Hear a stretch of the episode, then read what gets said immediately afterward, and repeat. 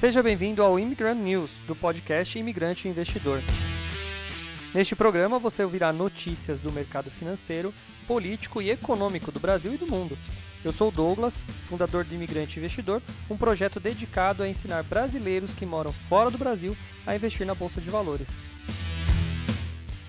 Se quiser saber mais sobre meu trabalho, me siga no investidorimigrante ou se inscreva no meu canal do YouTube, youtube.com.br imigrante investidor. Agora vamos às notícias de hoje. Fala imigrante, beleza? Seja bem-vindo a mais uma edição do Imigrante News aqui no canal Imigrante Investidor, o podcast aí que tá cada vez subindo mais. Sim, batemos recordes. Vamos terminar dezembro com recorde de audiência. Muito bom, cara, muito bom. Fico feliz, muito obrigado a todos que estão ouvindo, a galera que tá mandando um parabéns aí. É, sempre que a pessoa ouve, manda um abraço aqui para mim, eu fico muito feliz. Sempre que alguém manda um, alguma mensagem no meu Instagram, no meu, no meu Facebook, sei lá, por onde chega, eu fico muito feliz com a mensagem de vocês. Sejam bem-vindos a mais um dia e hoje eu separei algumas coisas legais pra gente debater aqui, pra gente ver é, debater não, porque aqui é um monólogo, né? Mas para vocês verem aí o que está acontecendo no mundo e aqui no Brasil. Cara, eu vou começar, eu vou começar falando de uma notícia de fora. É, o PIB do Reino Unido avança 1,1% no, no terceiro trimestre ante ao segundo trimestre. Vamos ver o que aconteceu lá.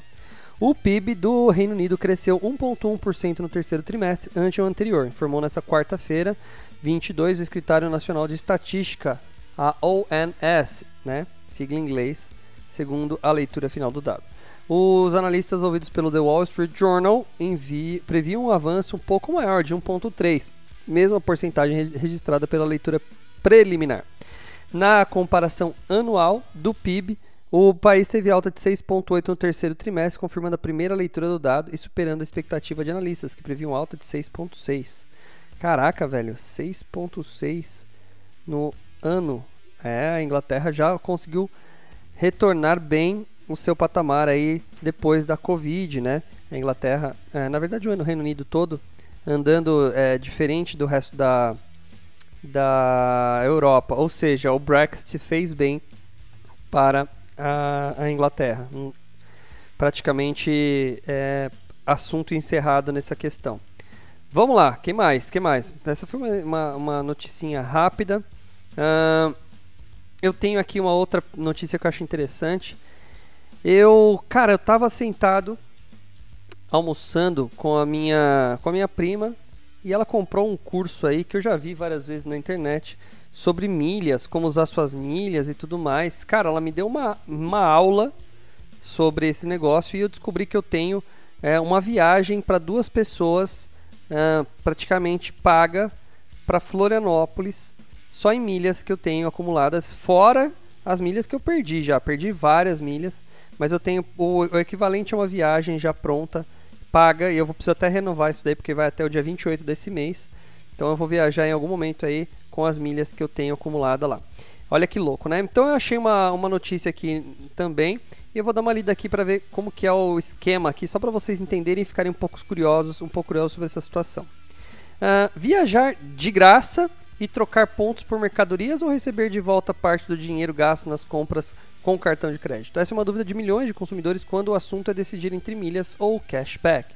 Se você também tem dúvidas sobre quando utilizar um outro programa, continue a leitura e entenda que esse contexto, cada um deles pode ser mais vantajoso. Vamos ler, vamos ler. Uh, na verdade, não existe uma resposta única para essa pergunta, pois o que determinará o que é mais vantajoso é o perfil e as necessidades de consumo de cada usuário. Para André Simões, CEO e sócio da plataforma de cashback Muba, quando se fala em cashback, o intuito principal é fazer com que a monetização do usuário ocorra de forma mais rápida, sem que ele precise depender de nenhuma regra específica para acumular pontos. De forma geral, as milhas são mais interessantes principalmente para quem deseja comprar passagens aéreas, reservar hotéis ou alugar carros, ou seja, para o consumidor que viaja com relativa frequência ou está programando alguma grande viagem. Já o principal objetivo do cashback é permitir que consiga reembolsar parte do valor que o usuário gastou na compra direto na sua conta corrente. Daniel Pagano, CMO da Livelo, ou Livelo, acrescenta que ainda que os dois programas não são excludentes, mas sim complementares, pois respondem a necessidades específicas de acordo com o momento e situação financeira das pessoas, né? Uh, no caso das milhas, Daniel ressalta a importância de acompanhar os momentos de promoções. A Livelo tem, é, acho que é Livelo que fala, tem parceria com todas as grandes companhias aéreas, fazemos promoções com bastante frequência. Por exemplo, em um determinado período a companhia X está bonificando em 80% cada 100 mil pontos. Dessa forma, se você transferir seus pontos durante a promoção, chegará a 180 mil por causa da bonificação. Uh, no entanto, há pessoas que não têm o objetivo de viajar, o mesmo volume de gastos, e proporcionem boa pontuação para milhas aéreas. Nesse caso, o cashback acaba sendo a melhor opção. Os dois modelos convivem perfeitamente percebendo a demanda do mercado. A Livelo criou o cashback em março de 2021. Isso foi muito importante para alcançar aquelas pessoas que não têm uma fatura muito alta de cartão de crédito a ponto de permitir um bom acúmulo de pontos. Com o cashback, conseguimos incluir as pessoas no universo, observa Daniel. Olha que legal, cara. Então vamos lá, vamos, vamos explicar. Bom, você já deve entender milhas, porque milhas é antigo pra caramba.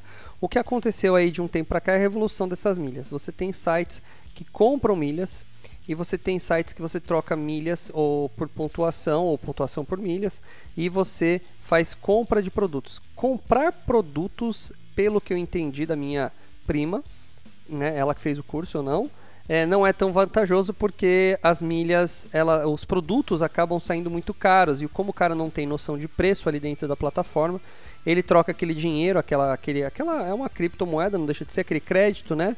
É, pela, pelo produto e ele, e ele não percebe que ele está pagando muito caro no produto, porque na cabeça dele está vindo de graça porque ele usou cartão de crédito. Agora, quando você entra nesses sites de conversão de para dinheiro ou para milhas aéreas, para passagens aéreas, né, sites que aceitam milhas, aí o negócio fica mais interessante.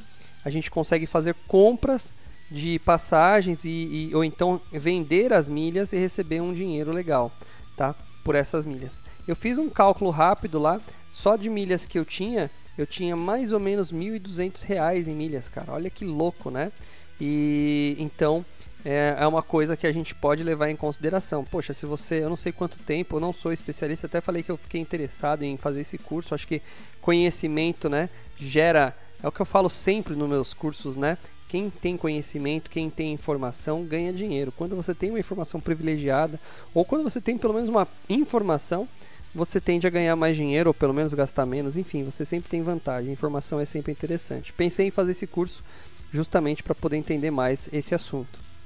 Porque é interessante demais você ver a possibilidade de ganhar dinheiro simplesmente usando o cartão de crédito para fazer suas compras. Muito legal, né? Bom, deixa eu ler uma outra aqui, cara, que tá essa daqui eu achei muito louca essa notícia. Fundo imobiliário Vino 11, que muitos meus alunos compram, eu, direto eu faço análise desse fundo lá para os meus alunos, eu uso ele como é, é, referência. O que, que aconteceu com esses caras? Eles compraram a Rede Globo. Sim, eles compraram a Rede Globo São Paulo, compraram o prédio, óbvio, né? Compraram o prédio da Rede Globo. Tô até pensando aqui no título que eu vou colocar, né? Fundo Imobiliário compra a Rede Globo. Vai dar bastante clique aqui no, no, meu, no meu podcast. Bom, fundo imobiliário é, Vino 11 ele comprou a sede da Rede Globo. Então eu vou ler a notícia para você. Muito interessante e eu vou comentar no final aqui. O fundo imobiliário 20 Offices, ou Vino 11, informou após o fechamento do pregão de sexta-feira que assinou por meio de uma transação de sale and leaseback tá? aquisição de 100% da sede da Rede Globo de São Paulo, localizada lá no bairro do Brooklyn, na capital paulista. O valor da transação foi de 522 milhões de reais, o que equivale a um preço de 13.369 reais por metro quadrado, tá? Esse é o valor da transação. Uh, segundo a gestora, o imóvel foi locado pelo prazo de 15 anos por meio de um contrato atípico. O que é um contrato atípico? Tem prazos mais longos que o normal e sem revisionais até o prazo final. Com o valor de locação inicial de R$ 84,67 por metro quadrado, tá? Então vamos lá. Eu vou fazer uma conta rápida aqui. 84,67 dividido por 13,369. A gente está falando de um, uma rentabilidade de 0,063, tá? Ou seja, um pouquinho mais que meio por cento, um valor muito bom. Segundo a gestora, o imóvel foi locado pelo prazo de 15 anos por meio de contrato atípico, como eu já falei, uh, e com inflação, com corrigido pela inflação medida pelo IPCA, que é muito bom também. Para quem não entendeu, essa operação chamada sale and leaseback é quando o proprietário do imóvel vende o imóvel para alguém, mas ele não precisa nem sair do lugar, porque ele vende e automaticamente já aluga esse imóvel. Foi isso que eles fizeram lá, tá? A operação costuma ser positiva para os dois lados. Para a empresa locadora, no caso que é a, a 20 Offices, esta é especializada em investimentos e tem expertise na gestão financeira e para melhorar a presença do imóvel no mercado, ou seja, ela vai saber como fazer o imóvel ficar mais atraente e tudo mais. Já para a empresa vendedora, ou então a locatária, né, ela poderá uh, focar no seu negócio principal em vez de se preocupar com questões burocráticas, como a manutenção do imóvel, por exemplo. Além disso, terá um contrato de locação de longo prazo com taxas mais interessantes do que financiamentos bancários, por exemplo. Nesta transação, em questão, a 20 Partners estima um cap rate, um rendimento sobre o capital investido de 7,6, considerando o preço de aquisição e o NOI, receita operacional líquida na sigla em inglês, uh, no primeiro ano. 7,6 é como se eu pegasse esse 0,6 aqui e multiplicasse por 12, mas é juro composto, então tem um pouquinho mais. O meu está dando 7,59. É, eles fizeram, nem fizeram um juro composto, fizeram, fizeram no, na, na conta de padaria mesmo, tá? Uh, a aquisição é extremamente estratégica para o fundo, elevando o percentual de contrato atípicos para 69% da carteira, gerando uma maior estabilidade e previsibilidade sobre as receitas. Olha que louco então, né? Você tem um imóvel novo entrando aí e 70% da carteira é atípica, que é muito bom, porque tem contratos mais longos, tá? Além de elevar a exposição regional, a cidade de São Paulo para 71%.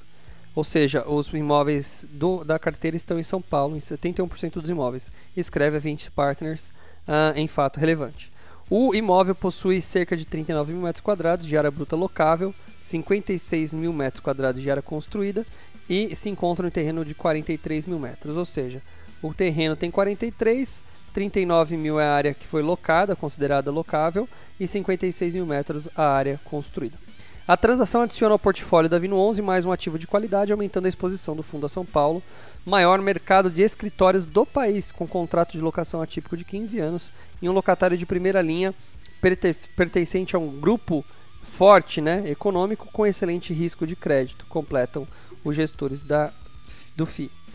É, a casa chama atenção uh, para a localização do imóvel, possuindo frente para a Avenida das Nações Unidas, que é a Marginal Pinheiros ali, para a rua Jornalista Roberto Marinho Avenida Doutor Chucri Zaidan, estando posicionado nos principais centros comerciais do mercado de escritórios da capital paulista. É, cara, eu já passei lá na frente, é um local magnífico, muita coisa aconteceu ali do lado dela e aí a gente acaba ficando muito atraente, né? Mas nessa segunda-feira, nessa semana, é, essa notícia aqui é de alguns dias atrás, tá? É, por volta das 11h25 o papel apresentava queda. Vamos ver o que, como está vindo 11 nesse exato momento. Agora que a notícia se espalhou um pouquinho mais, vamos ver se ela recuperou. Ó, no dia que foi feita a, a coisa estava 54,70, agora está 55,90. Ou seja, deu uma subidinha ontem, fez um candlezinho positivo, mas o papel ainda continua um preço muito atrativo, uh, sendo negociado abaixo do que valia lá em 2021, 2020, né? Antes da pandemia. A, o Vino até hoje não alcançou o seu preço pré-pandemia, tá? Mas é um fundo que está bem estável, ele recuperou rápido depois da pandemia e andou devagarzinho de lado. Está num preço relativamente bom, porque seu pico foi a 60 e 60, 61 reais.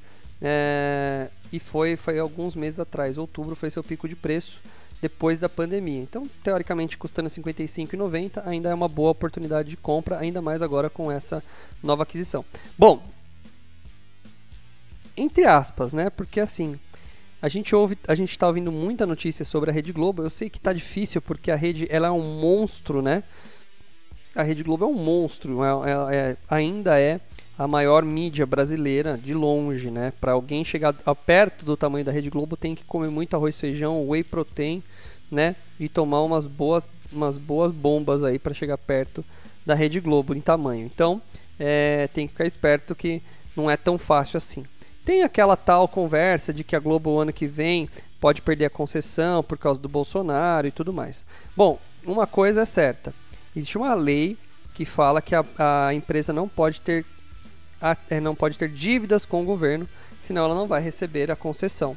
A Globo parece que tem algumas dívidas aí e isso pode impedir que ela obtenha a concessão. Mas é claro que eles vão dar um jeito, eles não vão ficar sem pagar a dívida ou não vão ficar, é, é, sei lá, vão rechar, vou, vou dizer assim, vão dar um jeitinho para, lógico, renovar a concessão. Não acredito que o Bolsonaro vai lá e vai tirar a concessão da Rede Globo. É um risco? É um risco, pode acontecer. Vai que o cara acorda de mau humor e não resolve assinar o papel. Mas, cara, seria muita loucura, seria um assassinato de reputação dele fazendo isso. Eu sei que muita gente ia ficar feliz, com, tem muita gente aí que usa a hashtag Globolixo, né? Eu também, para falar a verdade, eu não sou muito fã da Rede Globo. Eu acho que, e antes de tudo isso, eu sempre achei já que ela era uma, uma destroçadora da opinião própria, né? Ela quer incitar a opinião sua, né? Ela quer colocar a opinião em você. Então, assim, eu já tinha lá os meus 15 anos, ou seja, 20 anos atrás, antes de tudo isso, eu já não assistia mais Rede Globo. Sem brincadeira, eu não assisto Rede Globo há uns. É isso aí mesmo, há uns 20 anos, meu. Há uns 20 anos. Talvez um pouquinho menos, tá? Depois dos 18, com certeza, meu. Depois dos 18 eu não assisti mais. Né? Depois que eu descobri a TV a cabo, já larguei da, da, da, da rede aberta, né?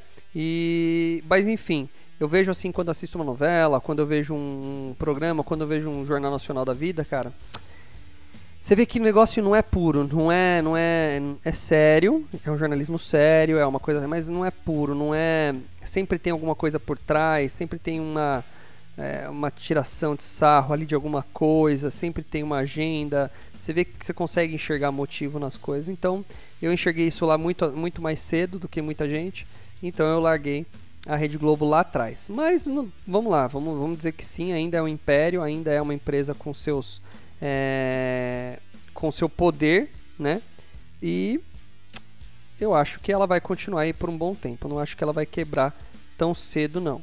Fico muito feliz da descentralização, né? Da, da notícia hoje, porque hoje você tem notícia para tudo quanto é lado e eu acho que todo mundo tem direito, sim, de é, ter sua opinião. Então, se tem gente que acha que a Globo é um lixo, beleza, cara, faça isso mesmo, não assista, não, não, não, não dê para os seus filhos assistir. Que se você acha que é melhor para o seu filho, cara, mande, mande bala, essa é a palavra, não tem problema. Eu acho que a gente, a gente que decide o que é melhor para a nossa família, né? Legal. Que mais? Que mais? Que mais que a gente tem aqui? Vamos falar de criptos, mas eu vou falar de uma coisa muito louca aqui. O Instagram, olha lá, hein? Está explorando a implementação de NFTs tá? Vamos lá. Uma das maiores redes sociais do mundo, o Instagram confirmou que está explorando ativamente a tendência dos tokens não fungíveis, os NFTs, tá? O NFT. O CEO do Instagram, Adam Mosseri, usou stories para comentar sobre o assunto. Apesar de ele não fazer nenhum anúncio so oficial sobre a implementação de NFTs no Instagram, ele afirmou que o objetivo da rede social é tornar a esfera tokenizada mais acessível para as massas. Além disso, ele observou que o Instagram está tentando ajudar seus criadores de conteúdo por meio de NFTs. Agora eu vou abrir aspas para o que ele escreveu lá. Nada anunciar ainda, mas defini definitivamente estamos explorando ativamente os NFTs e como podemos torná-los mais acessíveis a um público mais amplo. Acho que é um lugar interessante onde podemos jogar e também uma forma que espero ajudar os criadores, né? Isso é o que ele falou. Rumores sobre o aplicativo de compartilhamento de fotos de propriedade da Meta, que é o antigo Facebook, trabalhando com NFTs, começaram a aparecer no início desse ano. O desenvolvedor de aplicativos Alessandro Paluzzi, em julho, compartilhou detalhes sobre a possibilidade do Instagram trazer seus próprios tokens não fungíveis, já que a plataforma estava tentando trabalhar com colecionáveis. De acordo com os tweets de Paluzzi, uh, as postagens do Instagram que ofereceram, ofereceram NFTs podem vir com um rótulo chamado Collectible para alertar usuários sobre o NFT que eles compraram. No entanto, a plataforma não confirmou esses detalhes. Apesar de haver dúvidas sobre o domínio do Instagram como um dos aplicativos mais usados deste, desde o início da pandemia, parece que o app está gravitando em torno do seu concorrente, o TikTok. Os comentários de Mosseri sobre NFTs no, no Instagram revelam que, assim como o TikTok, o Instagram também promoverá seus influenciadores é, e seu conteúdo de forma tokenizada. Por outro lado, o Instagram lançou uma série de novos recursos esta semana, como reprodução, respostas de momentos e incorporação de perfil. O recursos de reprodução do Instagram, em particular, permite aos usuários compartilhar suas histórias memoráveis de 2021 e mostrá-las novamente em uma montagem. Outra oferta, virou moda esse negócio da, da, da retrospectiva, né? Outra oferta mais recente é, é o recurso de resposta visual dos momentos, que permite os usuários fazer um comentário e criar um, filme a partir deste comentário. Nem eu sei o que é isso. Chegando ao recurso de incorporação de perfis, o Instagram está estendendo a capacidade de incorporar fotos e postagens de vídeo na plataforma em sites e perfis de usuário. Ah, interessante. Estreando pela primeira vez nos Estados Unidos, o recurso permite que os usuários incorporem uma versão em miniatura do seu perfil no Instagram é, em um site, ou seja, é o famoso embed. Na verdade, isso já existe por outras plataformas, o Instagram está oficializando isso daí. Olha, o Instagram está indo para um caminho muito interessante. Para quem não entende o que é NFT, cara, eu vou dar uma dica para você. Eu acho uma baboseira, mas ao mesmo tempo é o futuro do negócio, tá? Antigamente as pessoas iam lá e pintavam um quadro, certo? E esse quadro atraía pessoas. Se, ele, se, se a pessoa tivesse interesse em comprar esse quadro, ela fazia uma oferta e comprava um quadro, legal. Uh, tipo uma Mona Lisa da vida lá. Mona Lisa ela foi feita uma cópia, ou seja, só existe uma Mona Lisa. Não existe nenhuma outra feita pelo Da Vinci, né? Que pelo menos não que a gente saiba original. Então só tem uma, que está lá no Museu do Louvre.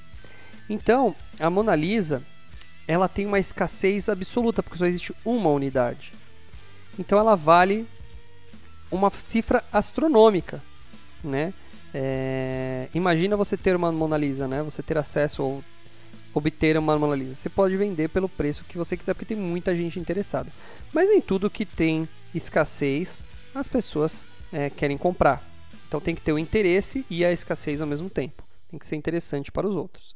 Agora, o que é muito louco é o seguinte: é, você tem uma obra de arte digital, por exemplo, se eu tiver uma foto que eu acho muito que é muito legal, uma foto de um momento que não tem como pegar outro momento, uma foto muito bem feita, ou uma arte ou um, um desenhista digital fazer um trabalho muito bonito, muito é, que, que atrai muita gente.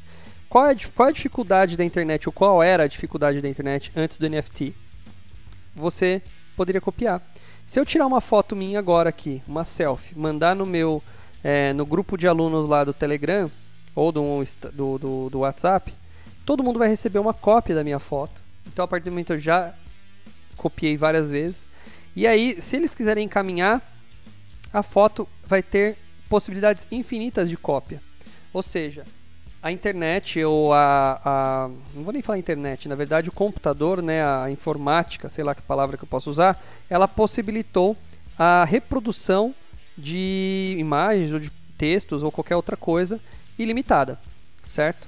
Então você acaba perdendo valor. Então uma foto, imagine uma foto ou alguma coisa que é extremamente interessante para, para pessoas, só que ela não pode ser copiada. Talvez dê para ser pirateada, mas copiada não. Ou seja, você traz uma, um, um quê de originalidade naquilo. Então imagina eu faço uma obra de arte ou uma foto interessante e eu tenho a possibilidade de transformá-lo num NFT.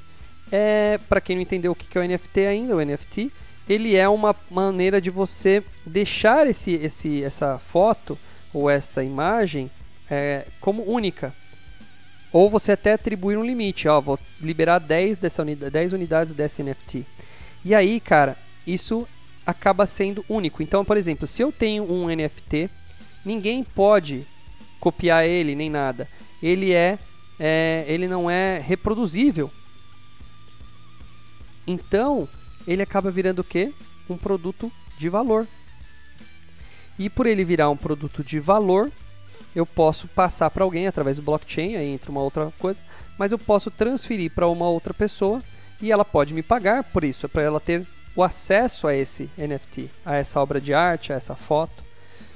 Então você consegue, através do blockchain, conseguiram com essa tecnologia uma forma de impedir que você é, multiplique esse negócio. Então o que, acontece? Gerou escassez. E a escassez do produto que faz ele valer tanto. Então por isso que eu digo que tem que ficar esperto que é o futuro. O que, que eu fiquei? Eu fiquei ontem, olha só que muito louco, né? Ontem é, eu fiquei ali é, imaginando, né? Fiquei imaginando as coisas. Eu fico sempre, às vezes, assim, parado. Tem gente que pensa que eu estou meditando, na verdade eu estou viajando. Eu acho que é um exercício muito louco. Geralmente quando eu vou pescar, para quem me conhece sabe que eu gosto muito de pescar. E aí eu vou pescar e eu fico naquele silêncio também. E, e aí eu fico viajando, fico pegando, pensando ali, filosofando sobre a vida, filosofando sobre as coisas. E uma coisa que surgiu na minha cabeça é o seguinte: uma coisa que tem muito valor hoje, para quem assiste aquele. É, como chama aquele programa lá? Do, dos, dos caras que compram lá na, na no Pawn Shop. É, nossa, preços. Não, como que é? Nossa, esqueci o nome do programa, faz tanto tempo que eu não assisto. Aquele que tem os caras de Las Vegas que ficam vendendo lá na, na loja de penhores. Trato Feito. Aquele programa Trato Feito. Tem lá os caras compram e vendendo é, coisas na loja de penhores, antiguidades. Bom, uma das coisas que vai de vez em quando naquele programa são as assinaturas de gente famosa. Então o cara lá pegou, é, autografou uma, uma, uma foto, alguma coisa, né? Aquilo tem um enorme valor. Por quê? Porque o fã, há 30 anos atrás, foi lá no show. 30 não, né? Há 50 anos atrás, eu acho que talvez até mais, foi lá no show do Elvis, do Elvis Presley, do, dos Beatles, da Madonna, sei lá de quem. Pegou um, uma assinatura, pegou um autógrafo e guardou. E hoje, aquilo por ser raro, talvez se for um, ainda um, uma, um, um, artista morto, né? Tem val valor inestimável, às vezes um valor muito alto, dependendo do tipo do produto que for, né? Por quê? Porque não dá para se multiplicar. Então vai o cara lá, vê se é autêntico e aí aquilo lá tem valor. Cara, eu sempre achei um absurdo alguém achar que uma simples assinatura de alguém valha tanto, ou a caneta que o Lincoln assinou a, o fim da, da, da, da escravidão nos Estados Unidos, essas coisas absurdas assim, eu acho que não deveria valer tanto, mas tem gente que acha. E eu não tô aqui para criticar, eu tô aqui para aproveitar. Então, o NFT, ele é como se fosse isso. Então, o que, que eu imaginei? Imagina artistas, tá? Que para levantar uma grana, o que, que eles vão fazer? Eles vão fazer uma assinatura, vão pegar uma foto diferente, é, assinada deles mesmos, é, alguma coisa assim, e vão criar os NFTs e vão espalhar no mercado. E vai ter gente que vai comprar e isso vai acumular valor. Então, daqui a um tempo vai existir um comércio gigantesco, gigantesco de NFTs por aí. Olha que louco essa minha viagem, né? Acab eu, eu, eu tô prevendo que no futuro não vai ter mais. Claro, talvez vai ter valor a assinatura física, mas um artista ele vai poder é, fazer uma assinatura, fazer um, um um produto ali, né? Pode ser uma, um autógrafo, pode ser uma foto dele, pode ser uma pintura que ele fez, né? Qualquer coisa, uma gravação de voz, eu não sei, mas ele pode fazer qualquer coisa digital, transformar em NFT, ele vai tokenizar isso e aí isso daí pode sair à venda em leilões de NFTs e muita gente, por ser um produto único, vai comprar. Louco, né? Louco. Hoje pode ser uma idiota essa ideia mas é muito provável que isso vá acontecer. Muito provável. Então os NFTs serão uh, produtos de reserva de valor do futuro. Imagina você ter hoje, por exemplo, um NFT do Messi. E daqui 20 anos o Messi morre. E aí, ou então quem comprou um. Como que é o nome daquele cara que morreu de acidente de helicóptero? Da, do, do basquete. Poxa, me esqueci o nome do cara. Mas imagina aquele jogador de basquete lá que morreu junto com a filhinha de helicóptero. E ele fez um NFT antes de morrer. Esse NFT deve valer milhões hoje. O cara tinha uma, legi uma legião de fãs. Entendeu? Então, cara, tem que ficar muito esperto nessa parada de NFT. E o Instagram tá entrando com isso. O Instagram ele quer tentar de alguma maneira expor o, o artista. O artista vai fazer uma arte, vai pôr no Instagram, mas vai ter uma espécie já de, de encriptação ali para esse NFT já está é, já está protegido ali. Então o cara pode comprar na hora o NFT, né, para poder guardar na sua coleção, para poder vender no futuro, enfim, vai ter algum valor para alguma pessoa. Muito louco, né? Muito louco isso daí. Então tem que ficar esperto. O NFT é uma coisa que veio para ficar. É importantíssimo vocês estudarem sobre o assunto. Falando em estudar sobre o assunto, não se esqueçam. Ano que vem tem novidades e uma delas é meu curso sobre criptomoedas e tudo que rodeia esse novo mercado. Eu vou fazer um curso onde eu vou colocar tudo. O cara vai ficar, vai entender tudo sobre esse assunto. Criptomoeda, metaverso, NFT. Cara, eu estou preparando um conteúdo animal para ter um curso completo sobre isso daí, tá? Então, se preparem para o ano que vem, vocês vão ficar muito uh, informados sobre esse assunto. Vocês vão manjar de criptomoedas. Bom, para terminar a notícia aqui, eu vou, vou ler uma notícia muito interessante. Eu não li ela ainda, mas eu, o título achou, achei muito interessante. Após ficar milionário com Bitcoin, o homem diz que nada mais lhe traz alegria. No relato postado no Reddit, o investidor diz que gostava de trabalhar e que era uma fonte de muita empolgação na sua vida. Ele acrescenta que é difícil recriar isso apenas com dinheiro. Bom, o britânico que ficou milionário após vestir em Bitcoin começou a reclamar que está entediado com a vida e que nada mais lhe traz alegria. Segundo o inglês de 35 anos, ele era um freelancer, criava conteúdo para redes sociais. Seu ganhos era pouco mais de 2 mil por mês, 2 mil dólares. Em 2014, quando o Bitcoin começou a ficar um pouquinho mais popular, ele decidiu investir tudo na sua moeda digital. Ele descobriu que Uh, caiu uma profunda toca de coelho, investindo tudo que podia na criptomoeda, um movimento corajoso e arriscado. Ele acrescentou na época que estava tentando aprender a viver dos juros, sair daquela montanha russa maluca e investir com responsabilidade. Três anos depois, seu investimento ultrapassou 2 milhões, cerca de 11 milhões de reais. Né? Uh, mais dois anos se passaram e ele se tornou dono de uma fortuna de 26 milhões de dólares, mais ou menos 148 milhões de reais. Com esse dinheiro, é claro, não há mais necessidade de trabalhar. O homem decidiu viajar ao, real, ao redor do mundo e criar novos, novos hobbies. Rapidamente ele sentiu que estava ficando entediado, tendo realizado seus sonhos, ele agora não sabe mais o que fazer da vida. Antes, quando precisava ganhar dinheiro todos os dias para viver, ele ficava em um tom constante, tinha satisfação moral com seu trabalho. Agora ele está em um estado de desânimo. Além disso, de repente ele começou a sentir um certo complexo de culpa. Parece-lhe que a riqueza que ele não merece caiu sobre ele. Aí abre aspas. Estou no mesmo estado mental que muitas pessoas chegam quando atingem a riqueza. Parece que trapaceei minha vida e agora não tenho certeza de como torná-la divertida de novo. E não sinto que mereço independência financeira e me aposentar tão cedo. É o que ele disse. Uh, adorava meu trabalho, foi uma fonte de inspiração na minha vida. No relato do Reddit, o investidor disse que gostava de trabalhar e que era uma fonte de muita empolgação na sua vida. Ele acrescenta que é difícil recriar isso apenas com dinheiro. Cara, a gente dá risada, é muito louco isso, né? Porque, na verdade, ele tem muita razão, né? Ah, eu, eu ia falar justamente essa piadinha que todo mundo falou. Fácil, transfere o dinheiro para mim e vai ser feliz, né? É, é assim, ó. Uma falsa, uma falsa informação que a gente tem é que a, o dinheiro ele é um sinônimo de sucesso, de felicidade, de de é, plenitude, tá? O dinheiro ele é só uma ferramenta, tá?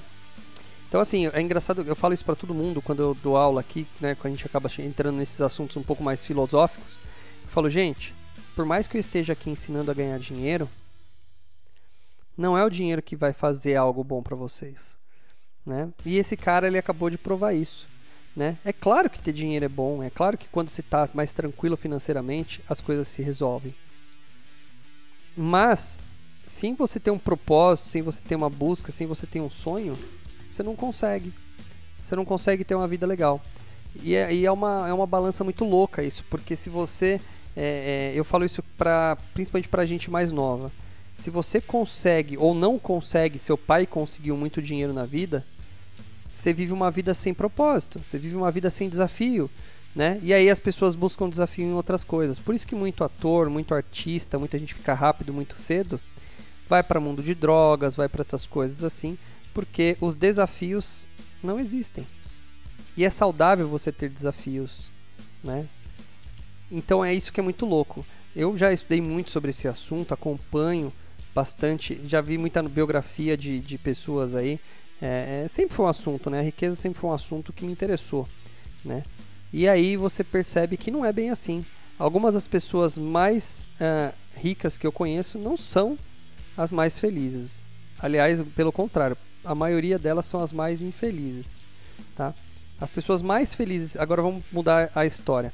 As pessoas mais felizes, ou pelo menos as que eu percebo que são as mais felizes, elas parecem mais felizes para mim, não são as pessoas com melhores, melhores condições financeiras. Elas têm condições estáveis financeiras, tá? Porque eu acho que sim, se você não tem uma condição financeira muito boa, isso atrapalha, né? Mas não é o essencial. Então, muito louco essa notícia aqui, né? Muito louco. Eu acho, eu acho que ele pode fazer justamente isso. Transfere o dinheiro aqui e depois a gente discute, né? Vai lá ser feliz, então, de outra maneira.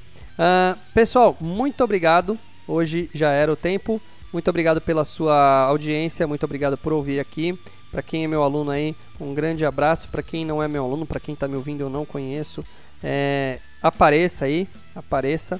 Se mande um, um, um direct para mim lá no Instagram, no arroba mrdougcarvalho ou no arroba investidor imigrante, qualquer um dos dois são meus.